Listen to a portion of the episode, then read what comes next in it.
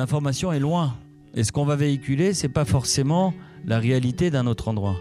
Comme en Sicile, s'imaginer Paris, c'est un peu s'imaginer l'Eldorado. Ils se rendent pas compte de la dureté de, de la vie qu'on a à Paris. Et oui, on a beaucoup de belles choses, on a, on a un accès à l'information, on est au centre, il se passe énormément de choses. À Salapaluta, ils sont 600, il n'y a rien, c'est le désert. Mais à côté de ça, ils ont tous un toit, ils ont tous à manger. On va dire, ces rapports à l'ailleurs, c'est des rapports où il y a beaucoup d'ignorance. Alors, en rapport à aujourd'hui à la communication sur la nourriture, oui, il y a beaucoup de choses qui se sont faites. Il y a un rapport aux terres, un rapport à la nature qui revient. Il y a un discours qui est beaucoup plus global, beaucoup, beaucoup plus de conscience, j'ai envie de dire.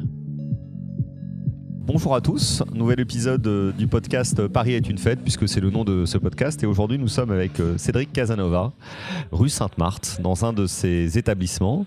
Il va nous expliquer justement ce qu'il est fait, comment est-ce qu'il a il est passé du monde euh, et des arts du cirque à celui de l'olive, de l'huile d'olive, à son retour en Sicile et à sa son appropriation de, la rue Sainte-Marthe et maintenant euh, de nouvelles façons de, réfléchir sur la nourriture, sur la vie, sur la ville et d'avancer surtout. Il grimace pendant que je parle de lui parce que comme beaucoup de gens, euh, c'est quelqu'un qui est économe en mots et ne parle pas pour ne rien dire. Et je vais le laisser maintenant euh, se présenter et peut-être nous expliquer, puisque je ne l'ai pas dit à dessein, où est-ce qu'on est exactement parce qu'on est dans un endroit original et singulier à Paris. Bonjour Gaspard. Euh, je m'appelle Cédric Casanova. Nous nous trouvons au Moulino Moulet, 25 rue Sainte-Marthe. Le Moulino Moulet, c'est en italien, le Moulino, c'est le moulin. Moulet, c'est le nom de l'agriculteur qui est associé à cette affaire. Nous sommes trois. Nous avons Roberto qui est derrière nous en cuisine, qui gère toute la partie de la préparation et de la réflexion sur la préparation. Euh, Marco qui a les terres et moi qui est sur la gestion, on va dire, de tout le reste traçabilité, logistique et tout le, back-office. Euh, la rue Sainte-Marthe, je l'ai rencontrée moi en 2007. J'ai pris une boutique à l'époque pour ouvrir une, euh, un établissement qui s'appelle La Tête dans les Olives. La Tête dans les Olives, euh, le nom m'est venu d'un traitement d'image que j'avais fait pendant la récolte où je m'étais immergé la tête dans les olives. Je m'étais fait un portrait, j'avais trouvé que c'était chouette. Il y avait de l'humain, il y avait des olives. On savait qu'on parlait d'olives, on savait qu'on parlait d'humain. Voilà, la tête dans les olives. Et c'est comme ça que c'est né. À l'époque, je travaillais sur la, l'olivret, sur la notion de l'olivret. J'avais pris en charge des gestions d'olivret. Euh, la réalité oléicole que je connaissais de la Sicile, je suis, mon père vient de Sicile. Donc j'ai une familiarité avec, euh, avec l'île, avec la mer, avec la campagne. En regard à l'huile d'olive, la réalité que je connaissais était un, un, un, un moncellement de petites parcelles produisant des huiles. Donc ma connaissance de l'huile n'était pas d'une huile, mais des huiles. Des huiles qui aussi, pour la symbolique du produit et pour la réalité euh, de, la géographie agricole, étaient dans la diversité. Donc moi, je, je connaissais l'huile de Marco, l'huile d'Anita, l'huile de Paola. C'était pas l'huile d'olive en général, c'était l'huile des personnes.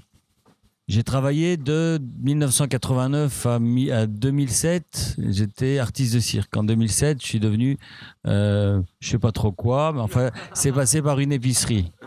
Je me suis inventé une profession. En 2004, j'ai commencé à, m'interroger sur mon passé du cirque et je suis parti en Sicile pour réfléchir. je, travaillais avec un cirque canadien, le Cirque du Soleil, et j'ai décidé d'arrêter la tournée pour me donner un temps de réflexion. Et ce temps de réflexion, je l'ai pris en Sicile. Et je l'ai pris, je suis retourné très spontanément à la mer et en campagne. Euh, tu le présentes de, de façon euh, très simple, comme si tout cela était fluide, mais j'imagine que ça a dû être des, moments de remise en question euh, difficile, profond. Pourquoi est-ce qu'à un moment donné, tu as eu cette envie, ce besoin, cette nécessité euh, de passer justement du Cirque du Soleil, euh, de tournée internationale, à un retour peut-être vers une partie de tes racines, la Sicile, et quelque chose de moins peut-être spectaculaire sur le papier que les acrobaties et, le cirque pour venir quelque chose de très concret qui est le travail de la terre des olives Je ne le formulerai pas comme ça. Le passage du cirque euh, le passage du cirque à la, valorisation territoriale, c'est là aussi, de mon point de vue, c'est des recherches de langage. Il y, y, a un désir de collectivité. Dans le cirque, c'est un désir de collectivité. Ça s'exprime à travers la troupe, à travers la scène, à travers le rapport aussi à la scène. Le rapport à la scène, c'est l'envie de dire quelque chose, quelle qu'elle soit, qu'elle soit ça peut être narcissique. Enfin, il y a mille et un discours qu'on peut avoir sur une scène. Et le discours en campagne, c'est un discours qui va s'exprimer en fonction d'une communauté agricole. Euh, en campagne, j'ai identifié des besoins. Les besoins, c'est pour moi une complémentarité. C'est là où il y a un besoin, il y a quelque chose à faire. S'il y a quelque chose à faire, il y a une complémentarité. Pour moi, la Sicile, ça a toujours été euh, et présent et nécessaire. C'est un lieu de reconstruction. Euh, la difficulté que je me construis dans le mouvement, donc à l'immobilité, au bout d'un moment, je finis par patauger. Donc la Sicile, oui, mais c'est une île. Les îles, c'est des modes de vie. Euh, de la Sicile, il faut que je m'en aille. Mais pareil pour Paris. Paris, c'est aussi une île. C'est toutes les capitales ont ça, ont cette force comme ça, un peu euh, euh, centrale. Il y a quelque chose d'un noyau qui, qui, qui attrait. Donc c'était l'idée aussi de repartir. D'arrêter le cirque, c'était aussi parce que j'étais l'ouvrier, mon propre ouvrier. Et j'avais envie de construire des bases qui perdurent dans la, dans la pensée.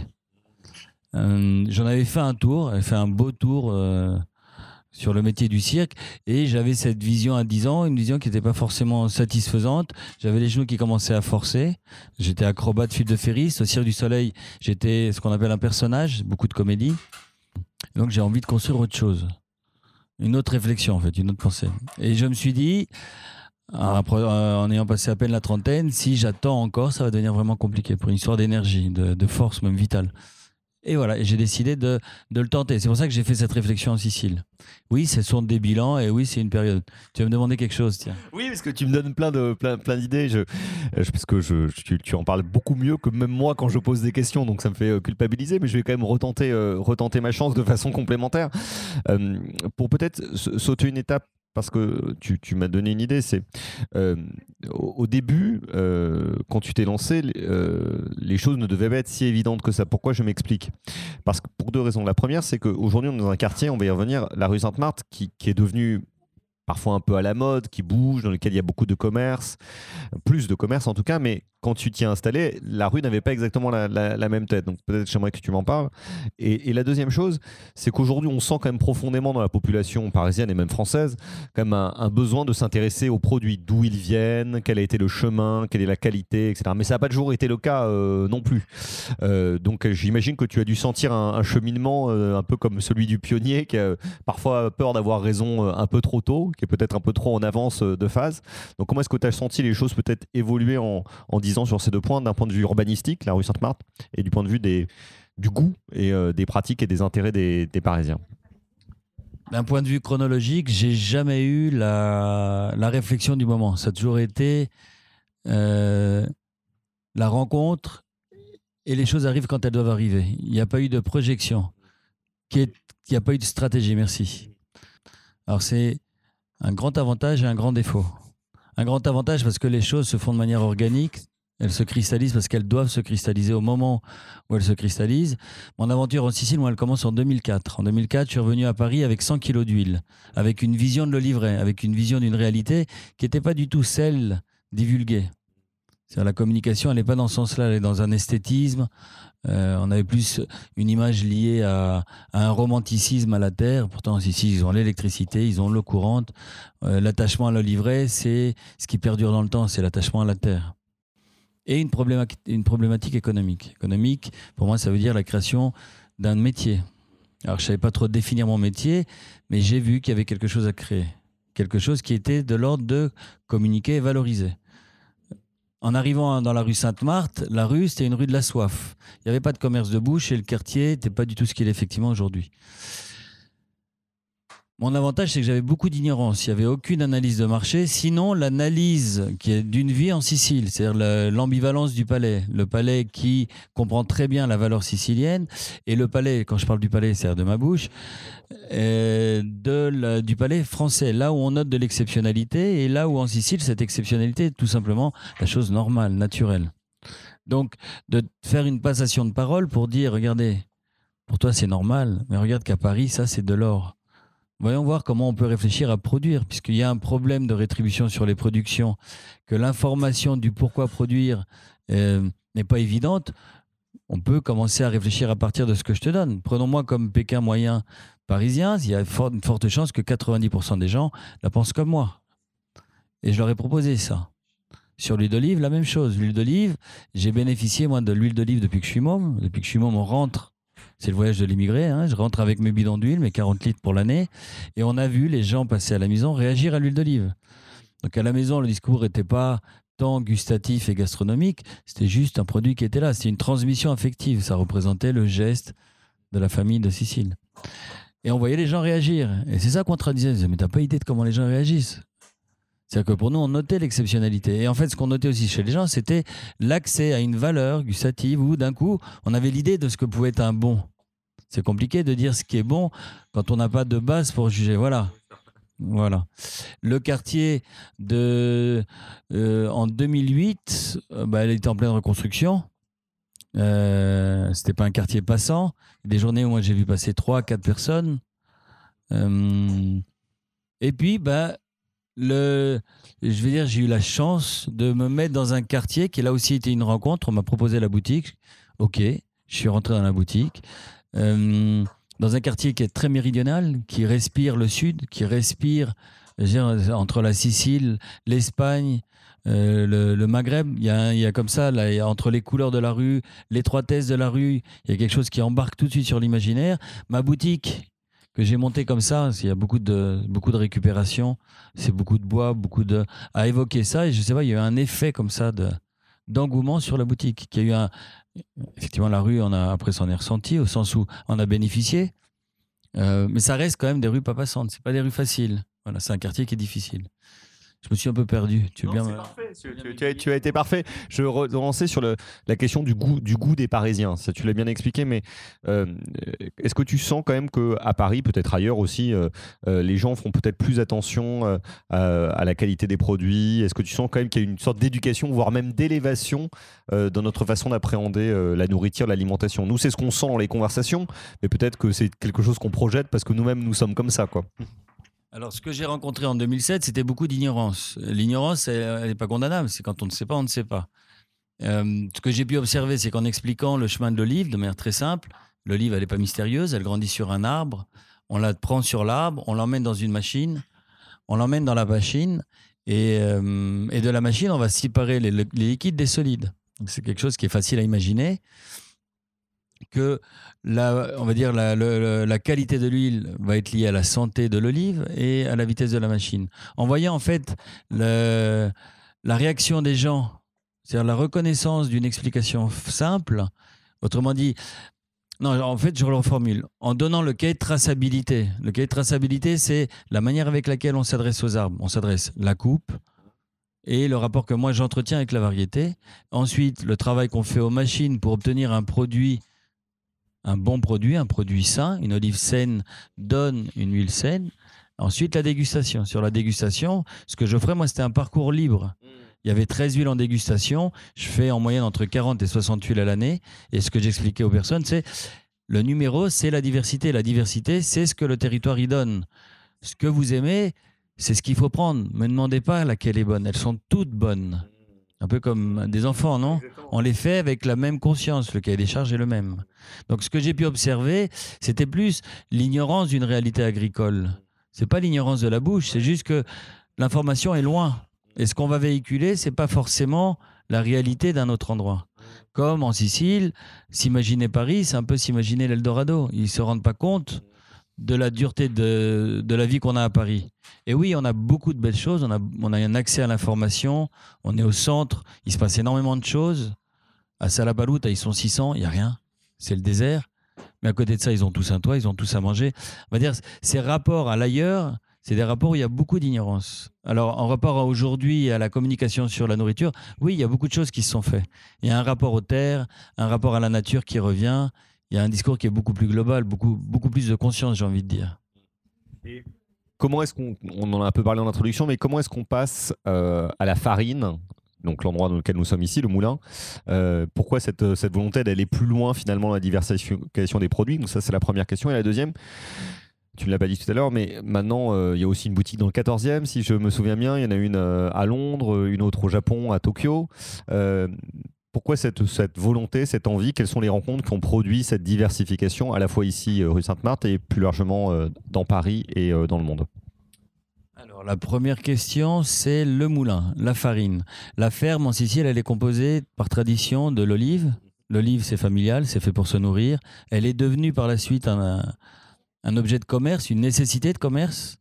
Après la Seconde Guerre mondiale, une famille en Sicile, c'était 15-20 personnes, c'était le clan.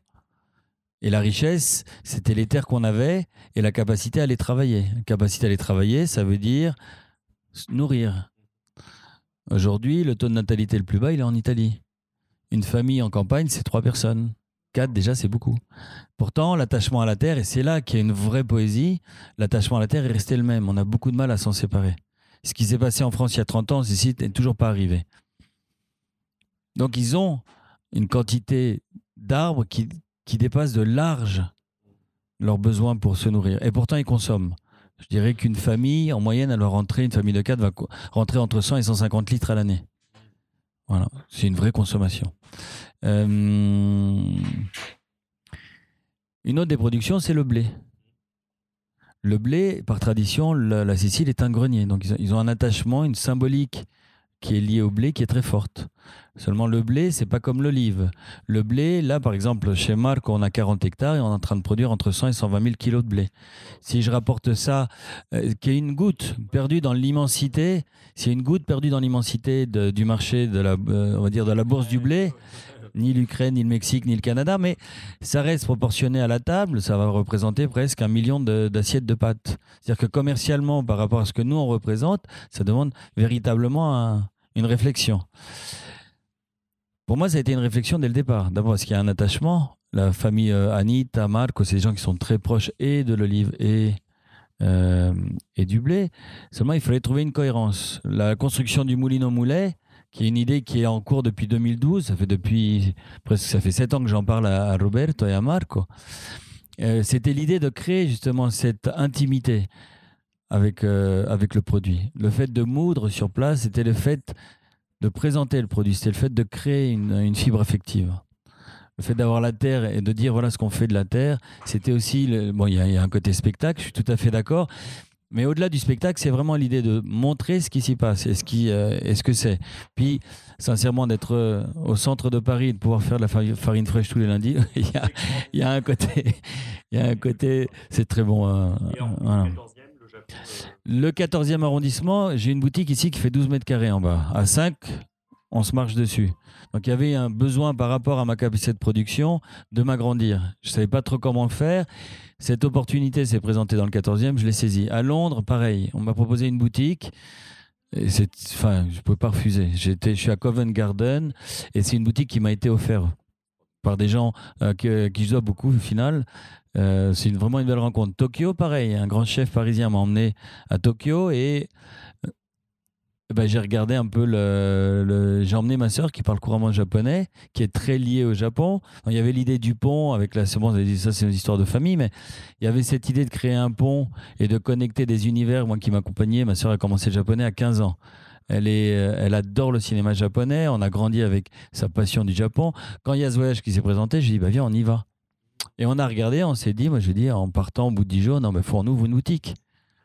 Et euh, on est reparti, on a fait deux voyages, on a rencontré du monde, du monde, on s'est mis à, rencontrer du monde, et puis on a rencontré deux associés, on a ouvert. Et la, boutique, euh, on a dû la fermer, l'immeuble a été détruit. L'urbanisme à Tokyo est très différent. On construit, on rénove, on détruit.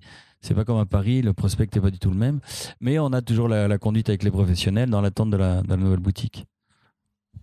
Alors, tu as beaucoup euh, voyagé dans tes anciennes vies et dans ta vie euh, actuelle. Euh, c'est une question peut-être générale, mais volontairement générale. Quel regard tu portes aujourd'hui sur, sur l'état de Paris, sur son énergie et qu'est-ce qui manque à Paris ou quelle est sa principale force par rapport aux autres villes? Question vraiment ouverte pour que tu dises le plus spontanément possible sans que je t'oriente ce que tu penses. Ah, je ne sais pas répondre comme ça. Là, nous, la, la rue est un peu en souffrance. manque de passage. La première chose qui va me dire à la tête, ça devient compliqué. Voilà, de manière globale, ça devient compliqué. C'est la ville où je suis né, donc j'ai une, euh, une, certaine aisance et une certaine habitude de la ville et de l'État, mais euh, c'est compliqué. Euh, j'ai une surface de stockage dans le 12e. on, va devoir la quitter, c'est bien dommage. C'est des frigos naturels. Il y a, un vrai potentiel. On ne nous le donne pas à vivre. Il y a. Hmm, je ne sais pas y répondre, Gaspard. Je suis désolé.